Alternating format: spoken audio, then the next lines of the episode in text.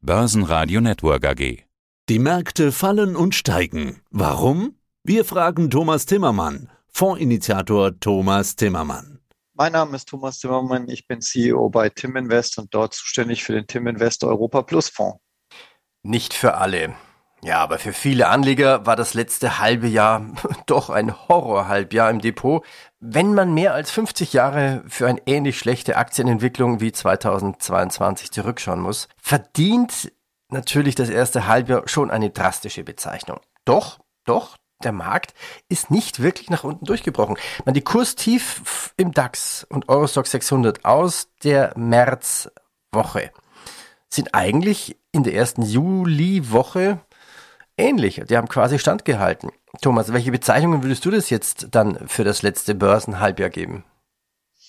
Also das letzte Börsenhalb war, war fürchterlich. Ich glaube, da sind wir uns einig.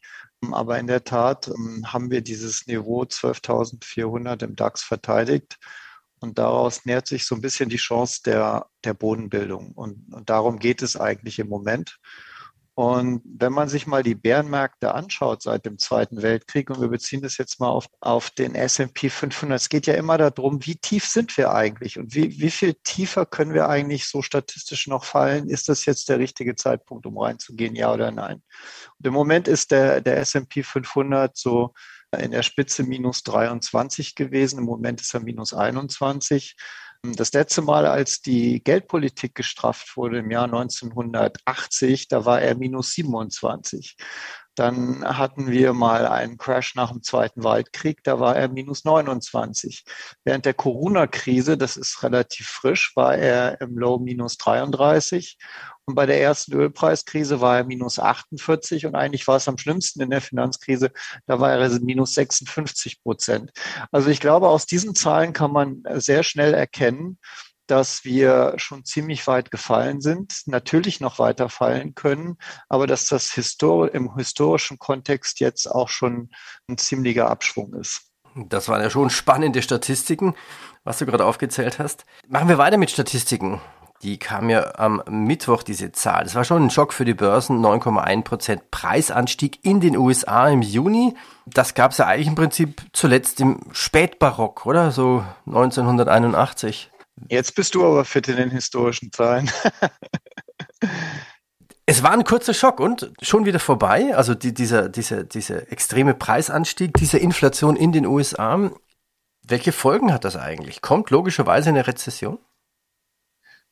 Also die Inflationsraten werden natürlich noch eine Weile oben bleiben, weil wir diese Basiseffekte haben. Viele sind ja auch im Vorjahresvergleich. Und wenn wir jetzt schon in den Vormonaten im Vorjahresvergleich so wahnsinnig hoch waren, dann sind wir das natürlich auch weiterhin, bis man irgendwann mal dieses, diesen Inflationsschub erreicht hat und dann, dann sinken die Inflationszahlen. Aber die, die natürlich die einzige Frage, die die sich der Markt stellt, ist, kommt die Rezession, kommt sie nicht. Dafür gibt es eigentlich eine ganze Menge interessanter Antworten. Also fangen wir mal bei den Inflationstreibern an, nämlich den Rohstoffen. Wir sehen heute das Öl bei 97 Dollar. Das war im, im Hoch bei 139 Euro. Das müsste jetzt 43 Prozent steigen, um nochmal überhaupt dorthin zu kommen. Mhm. Und wenn wir breiter gehen und uns den CRB-Index zum Beispiel anschauen, ist bei 278. Was ist der CRB-Index? Das sind die 30 wichtigsten Rohstoffe eigentlich zusammengefasst in einem Index. Es ist halt ein bisschen breiter, als nur immer auf das Öl zu schauen. Dann war der bei 330 im Top und er müsste jetzt also 19 Prozent steigen, um da wieder hinzukommen. Und wenn man sich anschaut, was die Kapitalmarktseite macht, also insbesondere der Zinsmarkt, dann sieht man, dass sich dort in den letzten Wochen extrem viel verändert hat. Wir haben inzwischen in den USA eine inverse Zinsstrukturkurve, eigentlich seit ein paar Tagen erst. Davor war sie flach, jetzt ist sie invers. Was bedeutet das? Die zweijährigen Zinsen in, in den USA für, für US-Staatsanleihen sind bei 3,2 Prozent. Die zehnjährigen Zinsen sind bei 2,96 Prozent. Die liegen also darunter, die fünfjährigen bei 3,08. Das heißt, die Zinserwartungen für die nächsten zwei Jahre sind höher als die für zehn Jahre. Und da kann sich eigentlich schon jeder Anleger ausrechnen, was das bedeutet.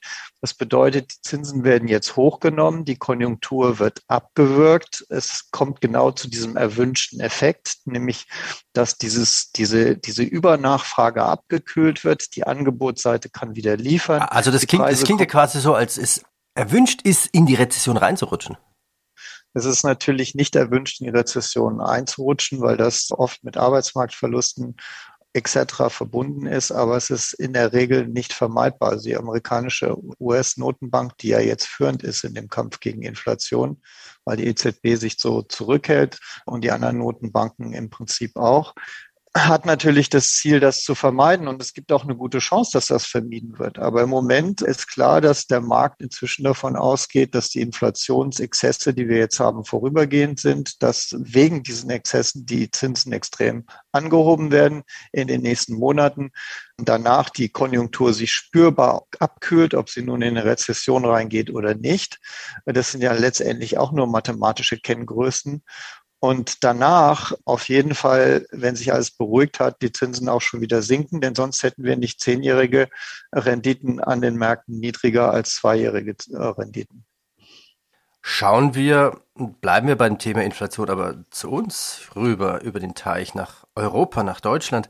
Der Präsident der Bundesnetzagentur Müller warnt vor einer Verdreifachung der Gaspreise. Also es ist ja nicht irgendjemand, der das sagt, sondern der oberste Gasverteiler sozusagen. Und man kann ja abends kaum mehr Fernsehen schauen, ohne drei, vier Berichte zu sehen, was eigentlich diese Inflation anrichtet. Also wenn jetzt eine vierköpfige Familie momentan jetzt 2100 Euro fürs ganze Jahr für sein Gas bezahlt und das mal drei nimmt, dann sind das schon gewaltige, gewaltige Preissteigerungen. Das heißt, auch in Deutschland, bei uns, muss ja auch dann eine Rezession kommen.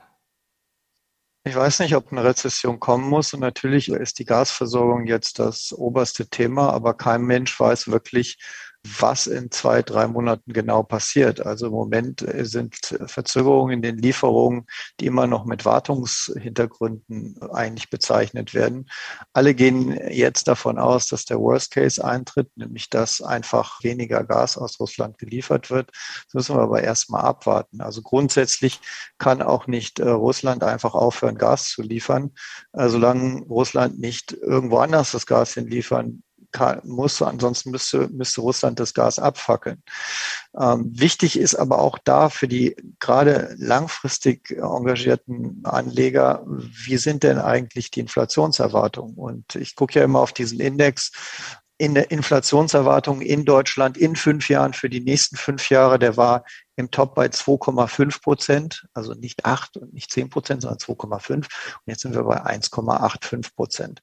Das heißt, der geopolitische Konflikt, der jetzt gerade in Deutschland auf der Energieseite eskaliert, ähm, der birgt natürlich eine Brisanz, aber die Märkte gehen im Moment davon aus, dass auch diese, dass diese Problematik in irgendeiner Form in den nächsten Monaten gelöst wird. Wir dürfen nicht vergessen, die Kapitalmärkte leben nicht heute und sind nicht äh, basieren nicht auf den Informationen von heute, sondern sie, sie schauen über ein halbes Jahr in die Zukunft. Das heißt, die ganzen erwarteten Dinge sind jetzt schon in den Kursen drin und da sieht es im Moment überhaupt nicht danach aus, als ob die Inflation in den nächsten paar Jahren noch groß ein Thema sein würde. Das ist ja wirklich interessant. Ein Thema möchte ich doch noch besprechen. Viele Faktoren schwächen den Euro. Es ist jetzt der tiefste Stand seit 20 Jahren. Der Euro war zeitweise nur noch exakt einen US-Dollar wert. Lass uns das betrachten. Welche Vor- und Nachteile hat es, wenn wir Parität haben?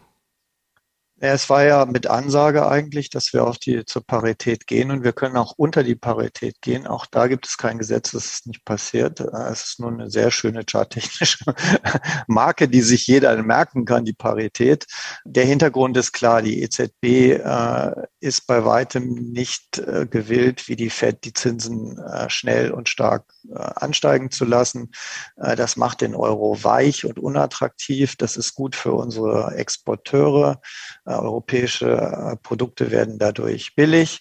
Das ist schlecht für die ähm, Importpreise von all den Dingen, die wir brauchen, um Produkte herzustellen, weil die sind oft in Dollar abgewickelt und die werden entsprechend ähm, teuer. Aber in der Summe ist, glaube ich, für die Wirtschaft, und wir reden ja letztendlich über Aktienmärkte, ist für die Wirtschaft in Europa ein schwächerer Euro besser als ein stärkerer Euro. Und ganz wichtig, die vergleichsweise lockere Geldpolitik der EZB, die sie einfach fortführt, auch das ist letztendlich gut für Aktien. Also im Umkehrschluss, wenn jetzt jeder, wenn die EZB jetzt das tun würde, was vielleicht viele von ihr erwarten, nämlich die Zinsen jetzt bei der nächsten Sitzung um 1,5 Prozent hochnehmen würden, dann glaube ich, dann würden wir die 10.000 Punkte im DAX sehen und dann hätten wir noch ganz andere ähm, Befürchtungen, was den wirtschaftlichen Einbruch angeht. Man, man kann ja immer auf die EZB schimpfen, aber man darf auch nicht sehen, man, man darf auch nicht vergessen, warum sie das tut. Und letztendlich wir Aktionäre, ähm, wir können eigentlich froh sein, dass sie so vorsichtig damit umgeht. Schauen wir nochmal auf die Charttechnik. Bleiben wir beim DAX. Wie wichtig ist die Marke jetzt im DAX so bei 12.400, 12.600, dieser Bereich?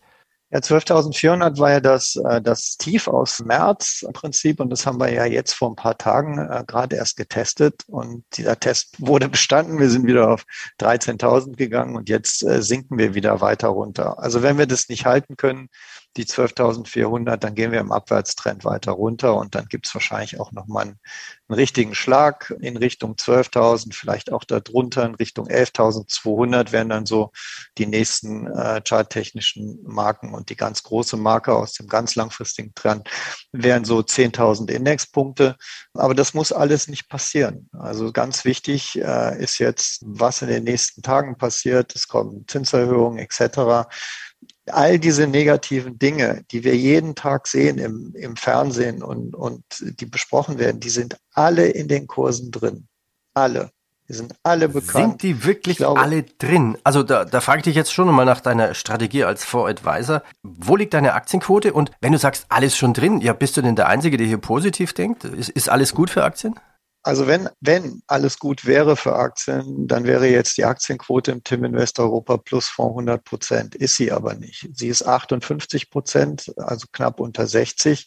Und wir haben die Seite nach unten abgesichert mit Optionen. Das heißt, wenn wir diesen Schub runterkriegen unter 12.000, sinkt die dadurch, dass die Optionen greifen im Umkehrschluss, da wir nach oben offen sind für die nächsten 1000 Punkte, steigt die Aktienquote automatisch. Das Ganze hat einen Preis, das kostet ein paar hundert Euro pro Tag, aber das ist unsere Einstellung zurzeit und ich glaube, das reflektiert auch genau die Marktlage im Moment. Wir haben Risiken nach unten, wir können diesen Schlag bekommen, wir können nochmal richtig runtergehen, wir sind im Bärtrend, aber wir haben auf der anderen Seite trotz immer mehr negativen Nachrichten, eine Stabilisierung der Börse zurzeit. Und wir haben die alten Lows erstmal getestet. Sie haben gehalten, wir sind hochgegangen. Und ähnlich sieht es in allen anderen Märkten aus. Eurostox 50, Stock 600, auch in den Vereinigten Staaten haben wir im S&P 500, war das Low 3636. Wir sind jetzt im Moment bei 3800. Das heißt, es gibt durchaus die Chance, dass wir von hier auch mal so eine Entlastungsrally fahren, wenn irgendwas Positives passiert. Und wenn die gesunkenen Rohstoffpreise sich dann irgendwann in den Inflationsraten auch bemerkbar wird, dann kommen, kommen ja plötzlich so Zahlen über den Ticker wie Inflation ist gesunken, Inflation ist schon wieder gesunken. Was werden denn dann die Aktienmärkte machen? Es besteht halt die Gefahr, dass sie dann eine Rallye nach oben machen und da wir ja jetzt schon im historischen Kontext sehr weit gesunken sind, ist es meines Erachtens falsch, eine Aktienquote von null zu fahren. Und es ist auch falsch, eine Aktienquote von 30 zu fahren. Das hatten wir vorher, weit, weit vorher. Aber jetzt wird es langsam Zeit, ähm, nach oben zu schauen, die Chancen zu sehen, nach oben und entsprechend die Aktienquote aufzumachen, aber die Risiken immer noch im Blick zu haben. Denn äh, wie Heiko Timo und alle anderen immer sagen, die Börse wird nicht klingeln und sagen, hey, heute sind wir bei 10.500, 10.050 Punkte. Heute bin ich unten und jetzt bitte alle einsteigen und ihr werdet reich. Das wird einfach nicht passieren. Okay, okay, dann sind wir ja, ja, es lässt sich ja nachvollziehen, klar, aber hm. also die Börsen ist jetzt Momentan in der Phase, für jemanden, der Angst hat, sollte vorsichtig sein, vielleicht doch lieber Baggersee statt Börse oder Thema Absicherung. Äh, du sicherst ja immer ab. Also eigentlich hast du ein Produkt, wenn ich Angst habe? Ja, auf jeden Fall. Also, also ich habe zumindest ein Produkt, wo ein Profi nicht am Baggersee sitzt, also ein ganzes Team von Profis eigentlich nicht am, am Baggersee, Baggersee sitzt, sondern jeden Tag äh, das ganze Jahr äh, aufs Portfolio und auf den Fonds guckt und jederzeit versucht, das, das Maximum rauszuholen, jederzeit sich überlegt, was sind die Risiken, wie sollte die Aktienquote sein, äh, etc. Ob wir das am Ende besser kriegen als jemand, der am Baggersee sitzt und gar keine Aktienquote hat und vielleicht im Herbst wieder einsteigt, das müssen wir abwarten. Aber äh, ich glaube schon, wir haben ja jetzt äh, weniger als die Hälfte der Verluste eigentlich dieses Jahr mitgemacht durch die Absicherungsstrategie. Das war klug und das war gut und der Fonds hat auch eine Outperformance und er hat eine sehr niedrige Volatilität, die ist nur bei 11 Prozent und der DAX hat 25 Prozent. Und die eigentliche Kunst ist es, da wir ja wissen, auch aus den historischen Crashs, die wir bisher hatten, dass wir vielleicht noch 10, 15 Prozent maximal vor uns haben. Worst Case gilt es jetzt natürlich im Sinne der Anleger, dann auch dafür zu sorgen, während sie am Baggersee sitzen, dass wir die Aktienquote auch wieder hochkriegen. Und das passt, das, dieser, diese Trendumkehr, die kann wirklich mitten im heißen Sommer stattfinden. Und plötzlich ist der DAX bei über der 100-Tage-Linie bei 14.000 und keiner versteht mehr die Welt. Und darum geht es. Also Börse statt Baggersee dann quasi. genau, immer Börse statt Baggersee. Aber nach Börsenschluss kann man noch sehr schön an den Baggersee gehen. Und das macht richtig Spaß. Ja, die Temperaturen haben wir ja dazu. Thomas, danke dir. Ich danke dir, Peter. Das war der Podcast von Tim Invest mit Thomas Timmermann. Börsenradio Network AG.